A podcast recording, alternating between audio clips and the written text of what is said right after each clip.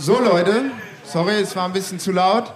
Jetzt wird äh, erstmal nach vorne geguckt äh, und alle kommen ins Zelt. Hier beim äh, dritten äh, Munich Supercross.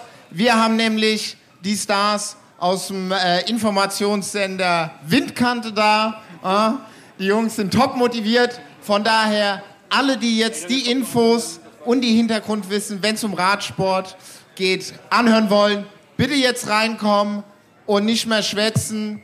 Fragen dürft ihr stellen, müsst aber den Arm heben. Ich gebe jetzt weiter an die Jungs vom Besenwagen. Servus. Fabian, willst du nochmal die Einleitungsmusik anspielen? So, dann fühle ich mich auch zu Hause so ein bisschen. Wir haben echt den DJ dabei hier.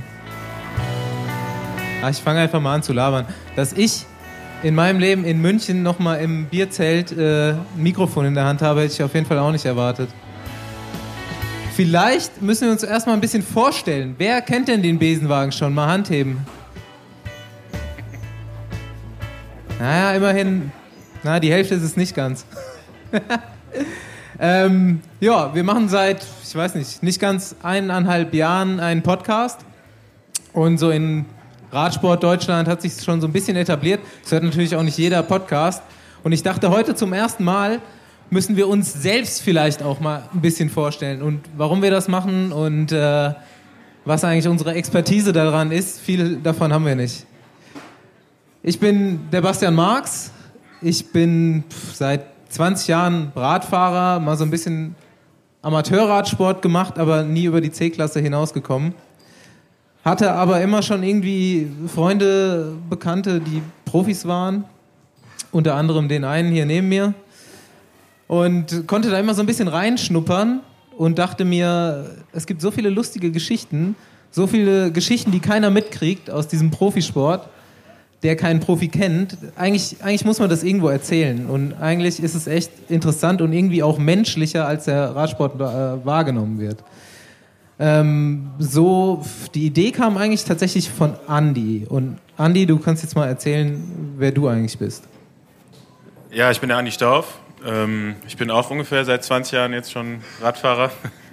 Und ähm, davon bin ich fast zehn Jahre professionell Rad gefahren und äh, nachdem ich meine Karriere beendet habe, äh, kam mir dann irgendwie so die Idee, mit Paul ähm, vielleicht so einen Podcast zu machen, um über den Radsport mal aus der von der anderen Seite zu sprechen. Und ähm, ja, dann kamst du noch irgendwie mit ins Spiel und das hat sich ja dann ganz gut so zusammengefügt und äh, jetzt machen wir es halt schon man seit muss, letztem Sommer. Äh, wer, wer Andi nicht kennt, muss man sagen, so als er dann bei Quickstep unter Vertrag war, dachten wir eigentlich alle, dass es auch äh, dass es auch ein bisschen länger dauert, dass wir ihn noch nicht mit Podcast hier belästigen müssen. Paul, wer bist du? Genau, ich bin der Paul Voss und im Prinzip genau das gleiche, oh, ja, den gleichen Lauf wie ihr beide. Auch seit ja, 20 Jahren am Radfahren und auch 10 Jahre Profi gewesen. Ich glaube mit Staufi gleichzeitig aufgehört, 2016. Ja. Und ja, jetzt machen wir Podcast. Fossi, so darf man ihn nicht nennen, hat schon, nur so um das mal kurz äh, deutlich zu machen, beim Giro und bei der Tour das gepunktete Trikot getragen. Da, das ist alles an Expertise, was er hat.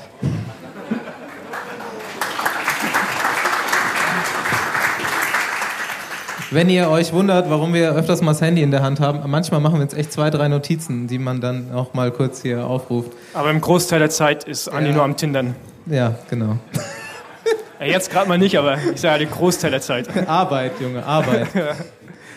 Paul, stell unseren Gast vor. Du kennst ihn am besten. Genau, jetzt muss ich aber auch echt mal die Notizen rausholen. Er muss jetzt erstmal gucken, wer das ist. Ja, das Problem bei Philipp ist echt, dass da viel zu erzählen gibt. Oder vielleicht ja doch nicht. Nee, ähm, genau. Zu meiner Linken sitzt Philipp Weizleben. Ähm, ein guter Freund. Wir kennen uns jetzt schon seit Jugendzeiten, was jetzt auch schon ein, zwei Tage her ist.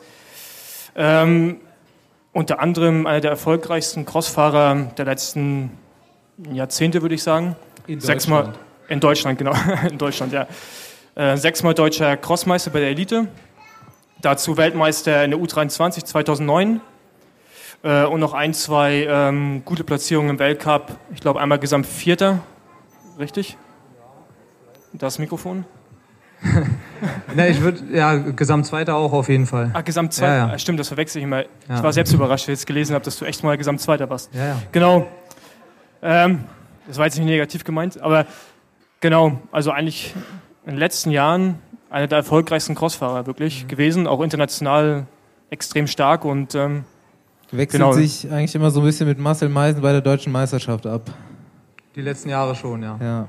Und äh, zurzeit, beziehungsweise seit 2019 fährt er fürs Team, in dem auch Mathieu van der Poel fährt, Corendon Circus und hat da, glaube ich, auch noch zwei Jahre Vertrag, oder? Ja, genau.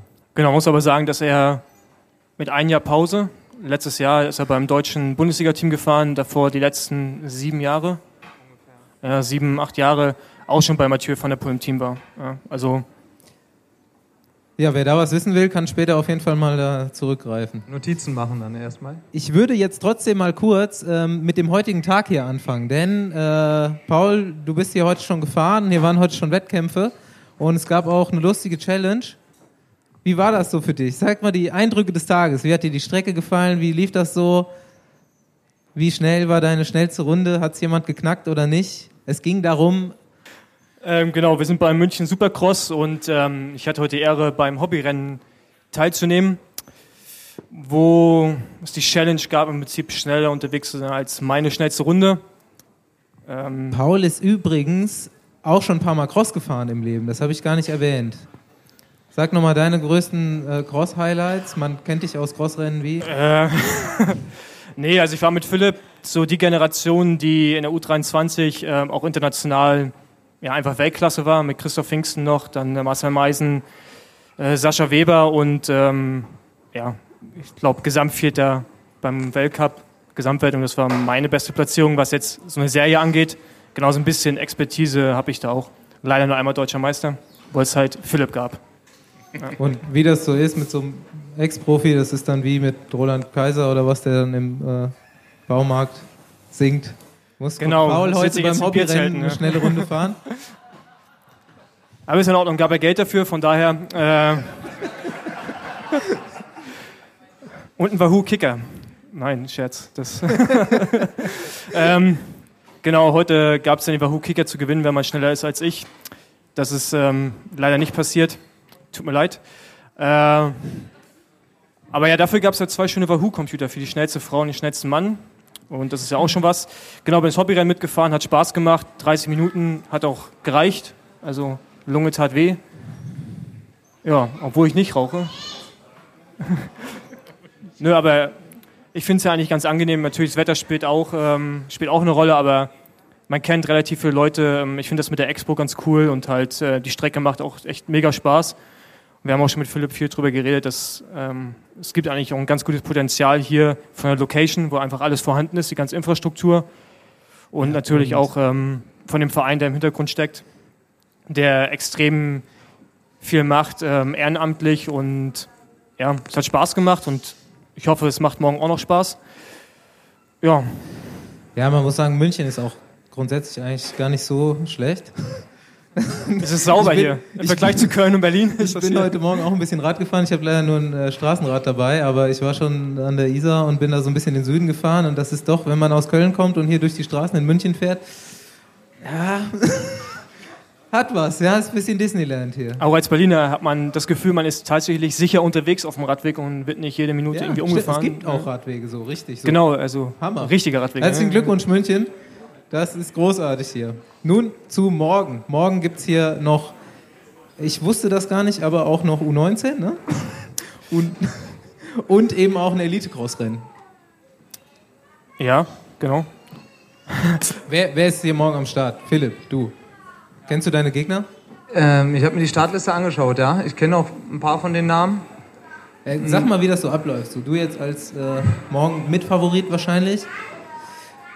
Na, Guckst dir so eine Startliste an und dann sieht man ja da schon so Bing, Bing, okay, den, da muss ich ein bisschen drauf aufpassen, vielleicht das und das.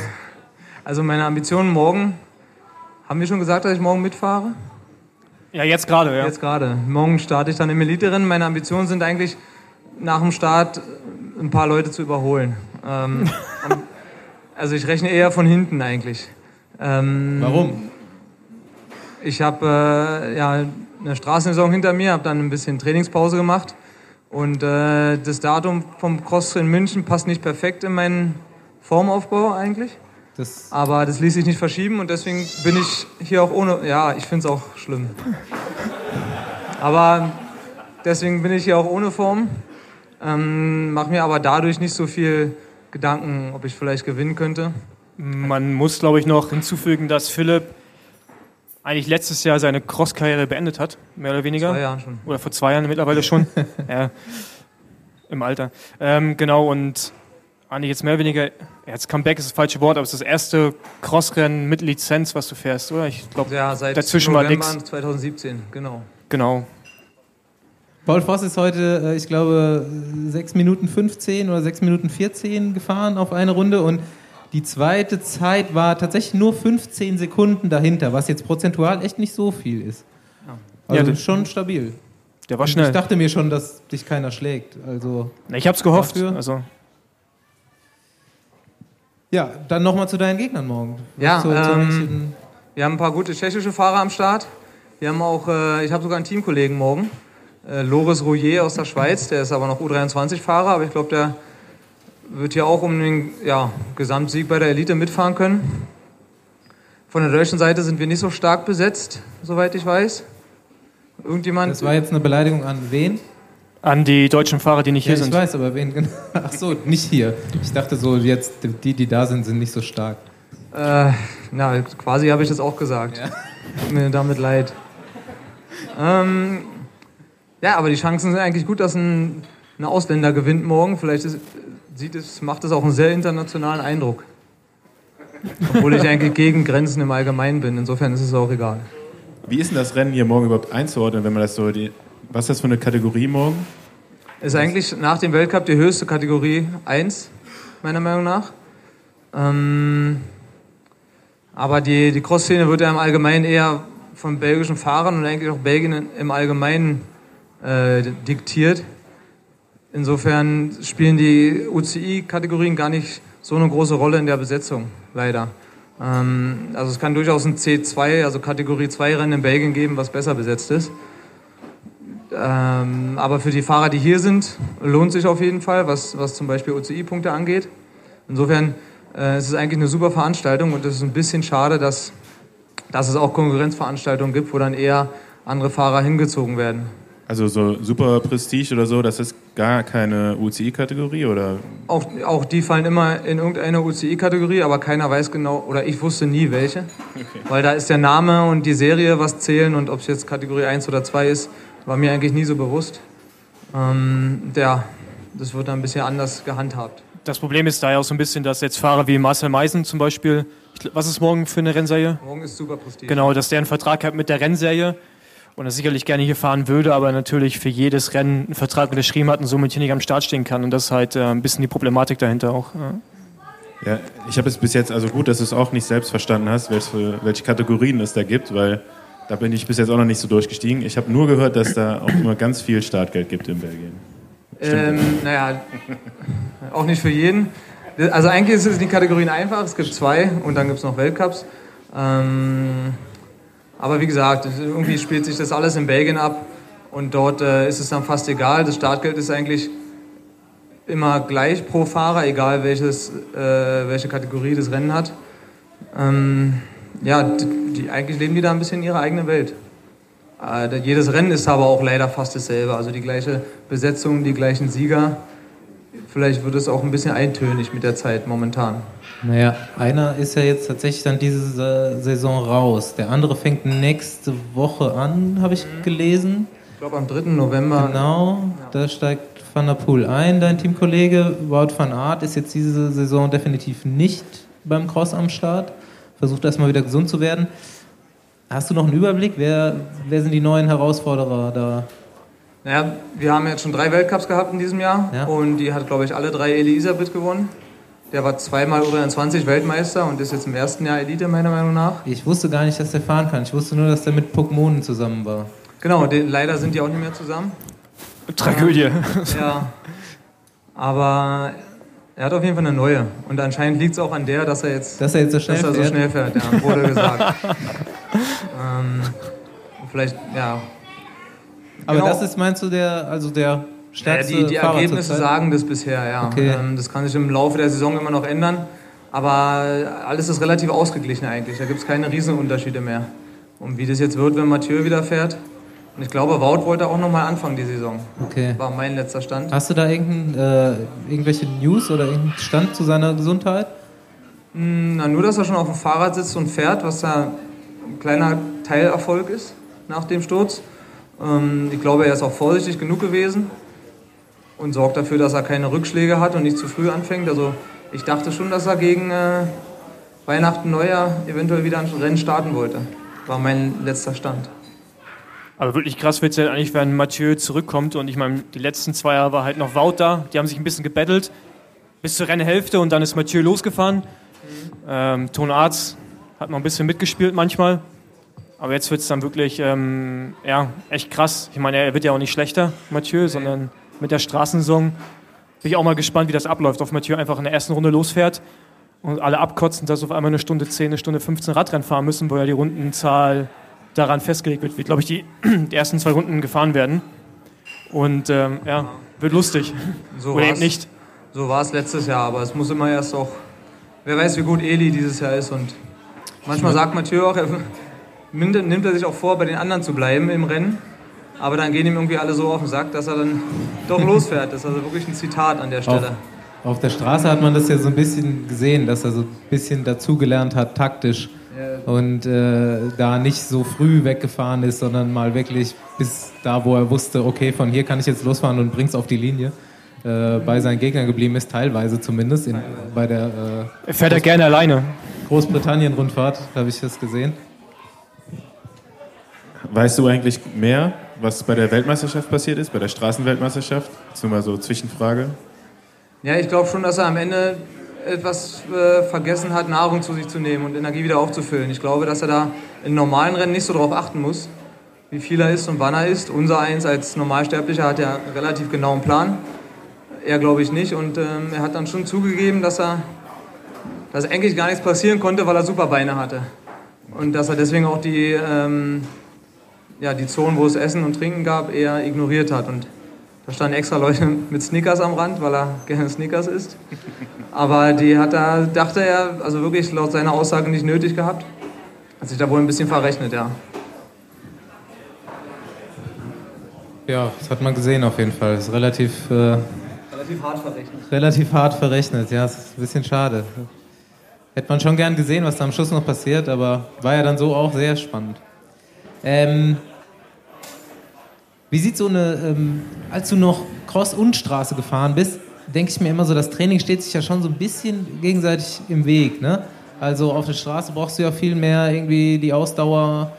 Wie, la wie lang dauert die Umschaltphase und was, was trainierst du dann auf dem Crossrad? Also die Umschaltphase dauert auf jeden Fall eine Weile. Ähm, ich habe mich vorher nie damit beschäftigt, nach fünf Stunden noch gut zu sein. Und äh, seit einem Jahr ja, muss ich mich da wohl doch mit beschäftigen. Das klappt auch relativ gut. Ähm, aber ich habe jetzt eigentlich erst den, den zweiten Winter als Straßenfahrer und ähm, da wird auf jeden Fall, was die Grundlage angeht, noch was passieren müssen. Ähm, gleichzeitig habe ich aber auch gemerkt, dass das Crossfahren im Winter schon ganz gut war. Deswegen habe ich das jetzt auch wieder, oder habe ich vor, das aufzunehmen. Wie die, also wie ja eigentlich alle von euch wissen, ist äh, mein Coach. Und äh, wir machen uns da Gedanken, wie ich da die Crossrennen am besten einbauen kann, ähm, sodass, sodass es für die Straße passt. Ja. Was gibt es für Einheiten? Das kann ich mir vorstellen, ist interessant, die so einen Straßenfahrer dann wieder zum Crossfahrer machen. Ist gar nicht der Sinn der Sache. Ja, das muss Crossfahrer echt werden. Ja. Ja, aber wenn es jetzt so wäre. Ja, bitte. ja, keine Ahnung, ich bin Straßentrainer. Das ist ein sehr interessanter Aspekt des Crossfahrens, weil die Sache in Zahlen um, äh, umzuwandeln, also Crossfahren in Zahlen umzuwandeln, ist Ja. echt schwierig. Ja, du, du kannst halt nicht mit Trainingspeaks und mit TSS und. Nee, ich meine jetzt Nein, aber, eher so- aber, nee, aber das macht es halt eigentlich komplizierter, weil du kannst Ja. nicht anhand von irgendwelchen Grafiken sagen, so und so war das heute, weil wenn du irgendwie durch den Sand läufst, Ja. dann äh, ist es, eine, es ist halt auch eine mega harte Belastung, aber es spiegelt sich nicht unbedingt in irgendwelchen Watt wieder und dann wie. Aber ihr habt ja, Ja. sicher Einheiten, die euch früher im Cross schnell gemacht haben. So Minute, eine Minute, eine Minute oder irgend sowas, da- so, so in die Richtung. musst muss ja ja- irgendwie wesentlich punchiger sein als auf der Straße, oder? Ich habe jahrelang gesucht nach den Einheiten, die mich noch schneller machen, aber die habe ich auch nicht gefunden. Ich muss auch dazu sagen, als ich Crosser war, habe ich noch nicht mit Paul zusammengearbeitet. Das heißt, ähm, ja, da war ich noch eher alleine, größtenteils auf der Suche nach dem richtigen Training. Aber ich habe nach all den Jahren das, das Hauptrezept immer noch nicht gefunden eigentlich. Also ich habe genügend Sportler gesehen und große Talente, aber ich weiß, dass die mentale Sache eine sehr große Rolle spielt. Und ähm, das Training, was man in der Woche macht, ja, das ist auf jeden Fall ausreichend, wenn es zu 80 Prozent stimmt. Ja, und das Problem ist halt so ein bisschen, dass du jetzt hier in Deutschland nicht unbedingt, aber halt in Belgien, wenn du da Profi bist, in der Regel zwei Rennen am Wochenende hast oder also 50 Prozent mal zwei Rennen und du brauchst halt ein paar Tage, um dich zu regenerieren. Du hast eigentlich nur einen Tag, an dem du ordentlich trainieren kannst. Also da kannst du dich entscheiden, entweder du fährst Grundlage oder du machst Intensitäten. Wenn du Intensitäten machst, musst du danach wieder erholen, kannst also keine richtige Grundlage fahren. Das heißt, du siehst ja auch bei den Top-Cross-Fahrern, außer bei Mathieu und bei den Supertalenten, aber bei den ganz normalen, wie die dann über die Saison einfach abbauen. So, die starten halt rein raketenförmig und dann geht es immer weiter runter, weil die einfach keine Grundlage mehr haben, weil du hast zwischen den Rennen einfach nicht mehr die Zeit, um ausreichend Erholung ähm, zu haben und dann auch gleichzeitig ähm, Qualität im Training. Äh, ja, Oder du machst es und gehst kaputt, weil genau, du eigentlich ja. zu viel machst ständig. Aber wenn ihr sagt, da gibt es keine speziellen Intervalle, ich sehe doch immer auf Videos von Crossfahrern, dass sie so am Spielplatz eine 8 im Sand fahren. Ja, das ist auch ein bisschen Technik. Aber wenn du die 8 auf dem Powermeter siehst, glaube ich, dass, dass man da als, ja, als jemand, der das irgendwie sich ganz viele Dateien schon angeguckt hat, dass man da nicht so viel erkennen kann eigentlich. Müsste man mal machen. Also ich habe einmal mit einem Powermeter trainiert, nicht keine acht im Sand, aber auch eine, sandige Runde.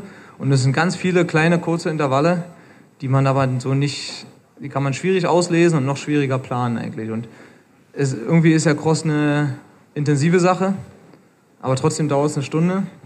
Also ist irgendwie so komplex, was man da nötig hat, ähm, dass sich das echt schwer sagen lässt. Also, also ich glaube, die ultimative Formel gibt es einfach auch noch gar nicht, weil äh, ja, du kannst eine gute Straßensaison fahren und dann sicherlich in den Winter gehen, aber du musst halt im Vorfeld auch Intensitäten fahren. Also es ist halt, ich meine, auf der Bahn ist es halt auch wieder relativ einfach. Ne? Du fährst halt deine Rundenzeiten und ja, daran siehst ja. du die Intensitäten und ähm, auf der Straße sowieso. Aber Cross, da machst du halt eher ein bisschen nach Puls, aber auch selbst Puls ist dann so eine Interpretationssache mit wie müde bist du, dann geht er nicht mehr richtig hoch, heißt aber nicht, dass deine Beine im Arsch sind. Es ist halt, ist nicht ganz so einfach und das sind eigentlich die Rennen schon das meiste Training ne? in der Saison. Also außer halt Fall, die, ja. die Grundlagen. Man muss Spaß haben, man muss seinen Körper kennen und man braucht eventuell einen guten Trainer, der auch den Sportler einschätzen kann. Und äh, Talent gibt es immer noch. Ne? Also man, man darf auch nicht versuchen, schneller zu fahren als talentiertere Leute, die auch gut trainieren, weil der typische Crosser in Belgien lebt sehr talentiert, äh, sehr diszipliniert, meine ich äh, da lässt sich nicht mehr viel machen. Und ich glaube, an einer bestimmten Stelle muss man sich mit dem abfinden, was man kann. Äh, und wenn man dann versucht, noch mehr zu machen, geht es, wie eben schon gesagt, habe ich ja auch erfahren, in die falsche Richtung, weil man dann zu viel macht. Genau, du äh, hast ja gerade schon geredet, du musst ja einen guten Trainer suchen. Ich, soweit ich weiß, ist Nils Albert ja auch äh, vom aktiven zum aktiven Crossfahrer zum Trainer ja. gegangen. Ist einer der großen Namen, die du in deiner Karriere schon miterlebt hast. Ich glaube, so aus den letzten ja, die großen Namen der letzten Jahre, letzten 15 Jahre wahrscheinlich, wenn man Sven Nice noch mit reinnimmt, äh, mit dem bist du allen gefahren. Ähm, ja. Da waren einige Supertalente, wie er sie die ganze Zeit nennt, dabei. Wer ist der Beste? Ähm, ja, schon Mathieu. Ne? Der, da würde Sven Nice und Nils würden da auch, glaube ich, also Schwierigkeiten haben. Stüber vielleicht noch, oder so ein bisschen geht er halt. Ich meine, der ist halt auch auf die Straße gegangen und direkt richtig schnell gefahren. Schwer zu vergleichen, ja. ja. Aber ja, Mathieu ist halt da echt schon einfach ein krasses. Also, so jemand, der sich gar, kein, gar keine Sorgen um Konkurrenz macht, den gab es, glaube ich, noch nie. Ähm, also bis auf Mathieu, wie gesagt. Ähm, das ist, glaube ich, schon relativ einzigartig. Und das mit so einem Gegner wie Wout van Aert. Ne? Genau, wollte ich auch gerade sagen. Dafür hat er mal drei Weltmeisterschaften in Folge verloren. Zwar immer irgendwas passiert zwischendrin mit ja. Defekt und so weiter, hat er auch Pech gehabt. Aber da waren schon zwei auf fast, fast diesem Level. Auf jeden Fall, ja. Ähm, ich will noch mal kurz, kurz mal wieder ein bisschen rausgehen aus diesem Profisport. Und jetzt haben wir ja hier so ein paar Hobby-Amateurrennfahrer auch sitzen. Ähm, die dachte ich mir, mich würde das interessieren, wenn ich jetzt hier sitzen würde und habe so zwei wirklich schnelle äh, Crosser sitzen. Wenn ich, wenn ich mir ein Crossrad kaufe oder aufbaue, Was, was macht das am schnellsten? Auf was muss ich achten? Was unterscheidet ein Profi-Crossrad vom Hobby-Crossrad? Also der wichtigste Punkt am Profi-Rad im Allgemeinen ist ja, dass der Profi sich sein Material nicht aussucht. Ja, Daran stimmt. sollte man als Hobbyfahrer einfach denken. Ähm, so, da endet meine Expertise eigentlich auch. Wo recht hat, hat er recht. Ja, aber nee, man sollte auf Reifen viel Wert legen. Also das ist halt schon, und da sind auch die Profis frei. Also es gibt ja die bekannten Marken FMB, Dugast, Challenge, jetzt mittlerweile auch die ganzen anderen Hersteller, Schwalbe, Continental, wie, wie sie auch alle heißen, die machen ja Reifen, auch Schlauchreifen zum Teil. Ähm, von daher, das ist schon so mit der wichtigste Part, Luftdruck und der richtige Reifen mit der richtigen Mischung und Profil. Damit kann man das meiste rausholen.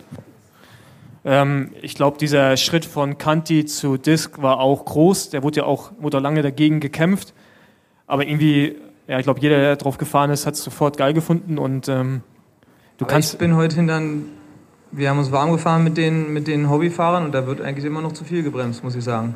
Was dann wieder vielleicht am Reifen liegt. Aber ich muss Ja. zugeben, ich war auch eher ein Kanti-Verfechter. Ja, gut, der Kanti zwingt dich ja dazu, länger schnell zu sein, aber. Lernst du, wie schnell man eine Kurve nehmen kann, weil du wirst einfach nie Äh, langsamer. Ja, gut, aber. Nee, also Disc-Reifen ist so eigentlich das, ähm, das Wichtigste. Und sicherlich jetzt nicht irgendwie wie auf der Straße ein 36er Lenker, weil das ist eher kontraproduktiv. Das jetzt hätte ich aber, als nächstes gefragt. jetzt genau. aber auch bitte nicht so ein äh, whatever Gravel-Lenker, die oben 40 sind und dann irgendwie 60 außen, ne? keine Ahnung. Mhm. Also das ist verstehe ich sowieso nicht. Und ähm, genau, einen klassischen 42er Lenker rauf und dann rollt das eigentlich normalerweise. Vorbau nicht zu lang. Aber auch nicht drauf sitzen wie auf dem Hollandrad. Da sind, sind so ein paar, keine Ahnung, nicht Parallelen oder so, aber zum, zum Mountainbiken, ne? das hat mich eigentlich auch heute noch so umgetrieben. Ist ein Crosser technisch besser oder ein Cross-Country-Mountainbiker? Oder wer braucht mehr Skills?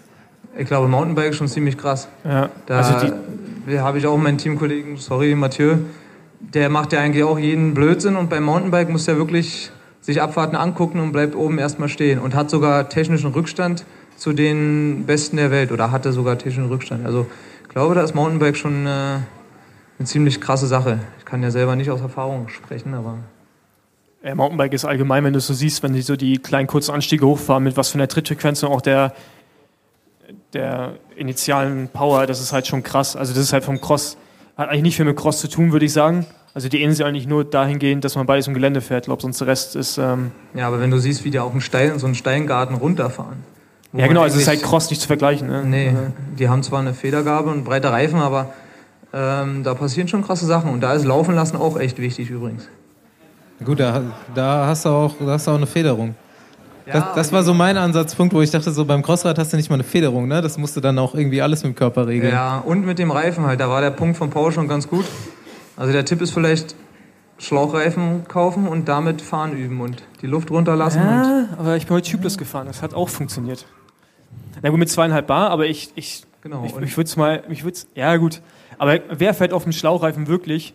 Also erstmal musst du ja, um irgendwie unter zwei Bar zu fahren, auch, also kannst du nicht 80 Kilo wiegen, Ja, weil das funktioniert nicht so. Mhm. Und dann, sagen wir, wenn du irgendwie um die zwischen 65 und 70 bist, kannst du es mal probieren, aber dann ist halt auch alles unter zwei Bar, fühlt sich an, als wenn du einen Platten hast. Und das Gefühl, das halt, dauert halt schon ewig. Ich bin das ja auch kaum gefahren, weil es mir einfach angefühlt hat, als wenn ich einen Platten hätte oder auf Wasser fahre oder so. Mhm. Ja, daran kann man sich gewöhnen und oft hilft es. Aber es ist auch nicht das, also das Heilmittel für alles. Aber da kann man schon an Kurvengeschwindigkeit ähm, ein bisschen was gewinnen. Man muss aber schon ein bisschen anders mit dem Rad umgehen. Aber ich glaube, da lässt sich für viele noch am meisten rausholen. Wenn man jetzt einen Materialtipp möchte und sich damit wirklich länger beschäftigen möchte. Ich brauche noch einen Waschtipp. Mountainbike und Cross sind auf jeden Fall beides relativ dreckige Sportarten. Und Andi und ich haben uns die Woche irgendwie schon mal unterhalten, äh, wie man so Klamotten eigentlich wieder sauber kriegt, wenn ihr da so jeden, jedes Wochenende durch den Matsch raubt. Andi meinte, es gibt, einen- gibt einen Waschsack, oder? Ja, klar, ein Waschsack macht es nicht sauber, aber gerade jetzt so ähm, deutsche Meistertrikot, wie, das ist eigentlich ja durchgehend weiß. Ja, man, ähm, ich habe früher, als es noch geregnet hat, habe ich die immer in einen Eimer geworfen mit, mit Vanish und, und, und viel Wasser und, und Seife und dann, ohne dass die austrocknen, nach Hause gefahren und dort gleich gewaschen.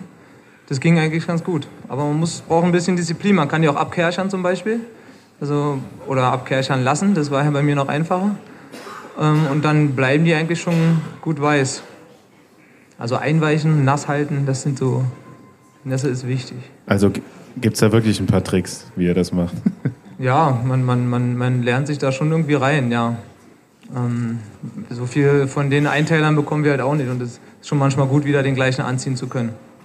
Äh, und 60 Grad geht auch bei den meisten Sachen, weil viele Hersteller schreiben ja da was anderes rein, aber 60 kann man schon versuchen. Da muss man sich aber individuell an die Waschmaschine man, rantasten. Kann man auch nur versuchen, wenn man die Hose dann äh, nach, nach fünf Rennen wegwerfen kann, weil ich glaube sonst... Äh, ja, nach einem, oder? Ja, bei 60 Grad, also ich glaube, das äh, geht nach hinten los, ab, nach einer Weile, oder? Ich meine, haben wir jetzt gesagt, irgendwelche Experten da hier? Hat ja gereicht. Nee, das ging schon, das, also habe ich bisher keine schlechten Erfahrungen gemacht. Nur gute, dass es wieder weiß wurde. Hätten wir es auch geklärt. Ja. Ich bin mal, ich weiß gar nicht, wo das war, ich glaube, Tour of Katar gefahren und da äh, wurde die, Ja, gut, die Wäsche ja- vom Veranstalter geregelt und nicht von, dem, von den Pflegern vom Team, die sich damit ja eigentlich ganz gut auskennen. Und dann kam nach der ersten Etappe kam die Wäsche zurück und da hatte, glaube ich, so 50 Prozent des Feldes einfach Batik-Trikots, weil ich glaube, die haben das Ganze dann mal auf 90 Grad versucht und das ging nicht mehr so gut. Ähm, das Trikot habe ich immer noch zu Hause, das äh, ist mir jetzt Andenken verwahrt, aber äh, da konnten wir erstmal die ersten Trikots wegschmeißen auf jeden Fall. Ja, mit Wüstensand kenne ich mich nicht aus. Aber du musst auch gucken, dass du dein Cappy nicht mit dem Pullover wäschst, ne, übrigens. Weil das färbt auch ab. Ja, deswegen. Noch so ein Tipp. Es gibt ja jetzt so einen neuen Trend, Gravel, habe ich gehört. Geil. Den kann uns mal jemand erklären, eventuell. Also, Vielleicht, ja. Ich habe auf jeden Fall jetzt, es gibt auch ein, ein Rennen, zumindest eins, von dem ich weiß, dieses Dirty Kansas. Ich glaube, da gibt es ganz viel, ne? ja, es gibt ja viel, viel mehr, aber das, dieser ganze. Ist aber alles im Ausland, oder? Gibt es in Deutschland schon so ein richtiges Gravel-Rennen? Gibt es in Deutschland Weiß es Gravel-Rennen? einer? Kopfschütteln. Nee, ne? Ja, ein richtig, also jetzt nicht irgendwie Mountainbike mit Gravelrad, sondern ein richtiges Gravelrennen, so wie Dirty Kansas. Gibt's das?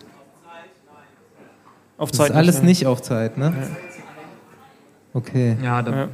Ich, ich habe einen Kumpel, der ist letztens nämlich eins gefahren und hat es sehr ambitioniert angegangen, ist mit dem Einteiler angetreten und äh, meinte so, der hat gewonnen am Schluss, aber dann wurde er so ein bisschen angegangen vom Veranstalter, dass es nicht um nicht darum geht, hier richtig schnell zu fahren. Aber ähm, keine Ahnung, ich denke mir so für so einen Crosser eigentlich, wenn gerade wenn du auch so Straße fährst, ist sowas ja auch interessant und die äh, Profiteams werden ja immer offener, auch solche Sachen mitzufahren. Und ich glaube, da gibt es auf der Welt schon ein paar ganz interessante Sachen. Hättest du da mal Bock drauf?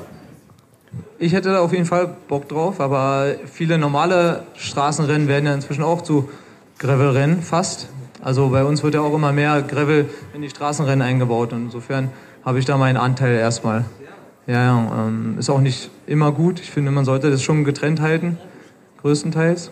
Aber ja, ein Gravelrennen immer willkommen. Ihr könnt, alle Veranstalter können gerne, es gibt ja noch keine Deutschen, müsst ihr auf Englisch sagen, können gerne mein Team anrufen und fragen, ob ich mitfahren darf. Aber ich kann nicht versprechen, dass sie sich drüber freuen. Aber jetzt hätte ich trotzdem mal die Frage, ob uns jemand das erklären kann, warum der Lenker unten so weggebogen ist bei den Gravelrädern.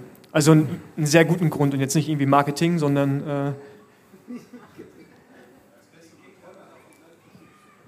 ja gut, aber hast du jetzt auf einen 42er Lenker keine Kontrolle, dass du unten irgendwie einen 50er brauchst. Ich meine, du fährst ja irgendwie auch zwischen Bäumen und sowas und hast unten halt so einen riesen Ochsen da hängen. Das ist doch auch eigentlich nicht, nicht geil.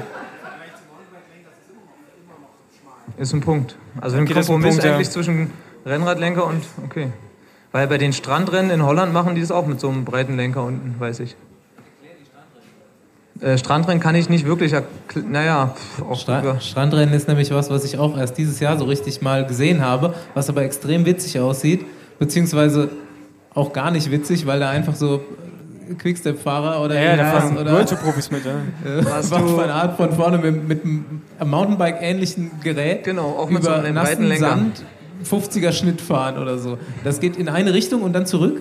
Ich glaube, man, äh, genau, man wendet dann irgendwie so halb durch die Dünen und äh, fährt dann wieder zurück, meines Wissens Die nach. sind auch Aber nicht kurz, ne? ich war noch nie da. Die sind nicht kurz und ähm, die sind auf jeden Fall auch hart und die machen da alle gut mit, auch größere Profis. Die nutzen das als Winterbeschäftigung, so wie wir Crossrennen fahren teilweise. Ich habe das bei Tim, Tim de Klerk von Quickstep habe ich das ein paar Mal gesehen. Ja, der Das ist ja- dann auf einem Genau, ganz- schön, schön von vorne, all out. Durch, durch den Strand. Der weiß auch gar nicht, woher der Wind kommt, glaube ich, weil das ist dem auch egal komplett. Ja.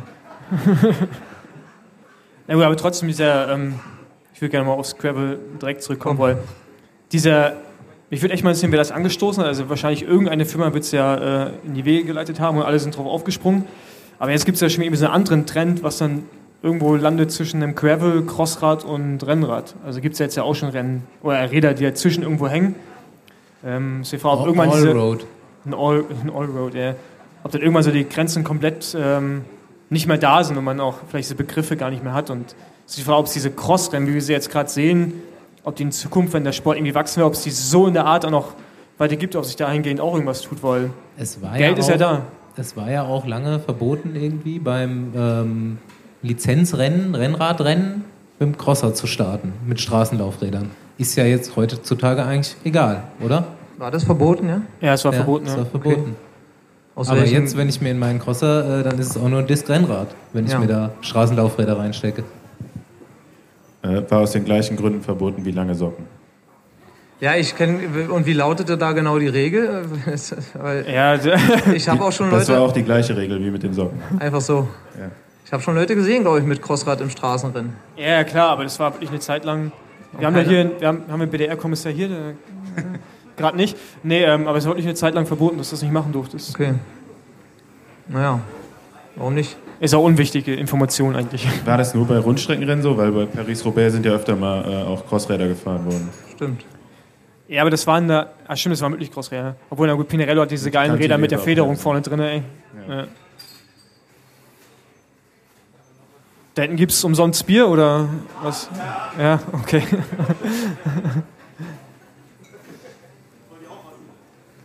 Gerade nicht. Ja, ich, ich habe noch, danke. Ah, nee, ah, du musst morgen noch fahren, ne? Ja, ja. Genau, aber jetzt nochmal. Ich meine, ich werde ja morgen auf der Autofahrt wissen, was deine Ziele für nächstes Jahr sind, wo wir Meine? das Training besprechen. So, ja. Aber trotzdem, vielleicht interessiert es andere auch so, wo, in welche Richtung geht das bei dir nächstes Jahr auch im Team? Ich meine, ihr habt ja dieses Jahr auch extrem lange darum gekämpft, mit Correndo und Zirkus da irgendwie die Wildcards zu bekommen, damit ihr bei allen ein Tagesrennen starten dürft in der World Tour, also Flandern, Rundfahrt, Paris-Roubaix und so weiter. Ja. Weißt du schon, wo es hingeht oder wie es aussehen soll? Ähm, ich weiß relativ wenig, weil die, meine Teamleitung versucht, glaube ich, selber immer noch da ein bisschen Deutlichkeit reinzubekommen. Ähm, wir werden auf jeden Fall auch andere Fahrer als Mathieu haben, die auf Ergebnisse fahren können, die, glaube ich, auch eher so in meiner Gewichtsklasse sind. Das heißt, ähm, ich könnte mich. Es kann sein, dass ich eher mit den anderen Fahrern als Mathieu unterwegs bin, weil ähm, bei Mathieu ist es eher diese klassische Sache und 70 plus Leute. Eventuell gibt es da eine, eine Abteilung im Team, die eher für die hügeligen Rennen abgestellt wird. Da würde ich dann dabei sein. Konkrete Ziele lassen sich deswegen auch echt äh, schwierig stecken, weil der Kalender noch eher unbekannt ist. Aber ich glaube, ich kann mich immer noch verbessern und ähm, habe das eigentlich als Ziel. Allen dicken. Also Ähm, ja, wir sind, ich habe gerade schon mit Staufi beredet, dass wir thematisch so langsam durch sind. Wer hat noch irgendwelche offenen Fragen an Crosser oder Straßenfahrer oder Besenwageninsassen? Gibt es irgendwas? Sieht nicht so aus. Habe ich mir fast gedacht. Obwohl im Vorfeld gefragt wurde, ob äh, es erlaubt ist, aber Ja? äh, wir haben einfach alles beantwortet. Ja, du. Dann haben wir Feierabend, oder? würde ich sagen. Ich weiß nicht. Philipp, willst du noch ein abschließendes, willst du noch einen Mic Drop machen oder irgend sowas? nee, da mache ich nicht mit bei so einem Trend. Nö, ich habe mich gefreut, dass ich da sein durfte und dass wir ein bisschen erzählt haben. Ähm, und über die Kulisse hier und dass ich überhaupt in München bin. Das war ja auch größtenteils äh, erst durch die Einladung zum Podcast entstanden. Und deswegen macht es umso schöner, dass ich morgen auch noch ein bisschen Sport machen darf und ähm, mir die Strecke nochmal angucke. Sechs, sieben, acht Mal vielleicht. Ich Ja, hoffe öfters wohl. Also. Oder ja, ich. Ach so, sechs Minuten bist du gefahren, ja, dann fahre ich fünfeinhalb. Äh, also sind da schon elf Runden. Sehr gut, das Richtige sogar. Uns wird Bier zu Füßen gestellt. Genau, es wird Quarem und Bier sogar zu Füßen gestellt. Ungekühlt. Ja. Nee, wir bedanken uns erstens, dass du da warst und zweitens bedanken wir uns natürlich hier auch bei der Veranstaltung und dass sich überhaupt äh, hier in Deutschland auch wirklich so viel, jemand so viel Mühe gibt, das auf die Beine zu stellen und dann auch so Trottel wie uns hier anzukarren die äh, abends nochmal Mist reden. Das ist schon cool und ich glaube, das ist ein guter Ansatz, das Ganze ein bisschen größer zu machen. Ja, genau, ich hätte noch, ich will noch einmal kurz pöbeln. Ähm, ich finde es sehr gut, was, ähm, wie heißt euer Verein genau? RC die Schwalben. Genau, ähm, was ihr hier auf die Beine gestellt habt. Und ich finde es eigentlich wirklich sehr, sehr schade, dass ähm, sich nicht alle deutschen Top-Crosser vom Team Stevens zum Beispiel bereit erklärt haben, hierher zu kommen oder auch ähm, Marcel Mais entschuldigt. Ähm, aber ich finde es wirklich sehr, sehr schade, weil ja, wir haben nur ein großes UCI-Rennen in Deutschland und ich finde, jeder sollte es unterstützen und nicht hinterher am Ende des Jahres rumjammern, dass es in Deutschland nicht vorangeht. Genau, von daher danke, dass ihr das hier veranstaltet und bis zum nächsten Jahr hoffentlich. Tchau.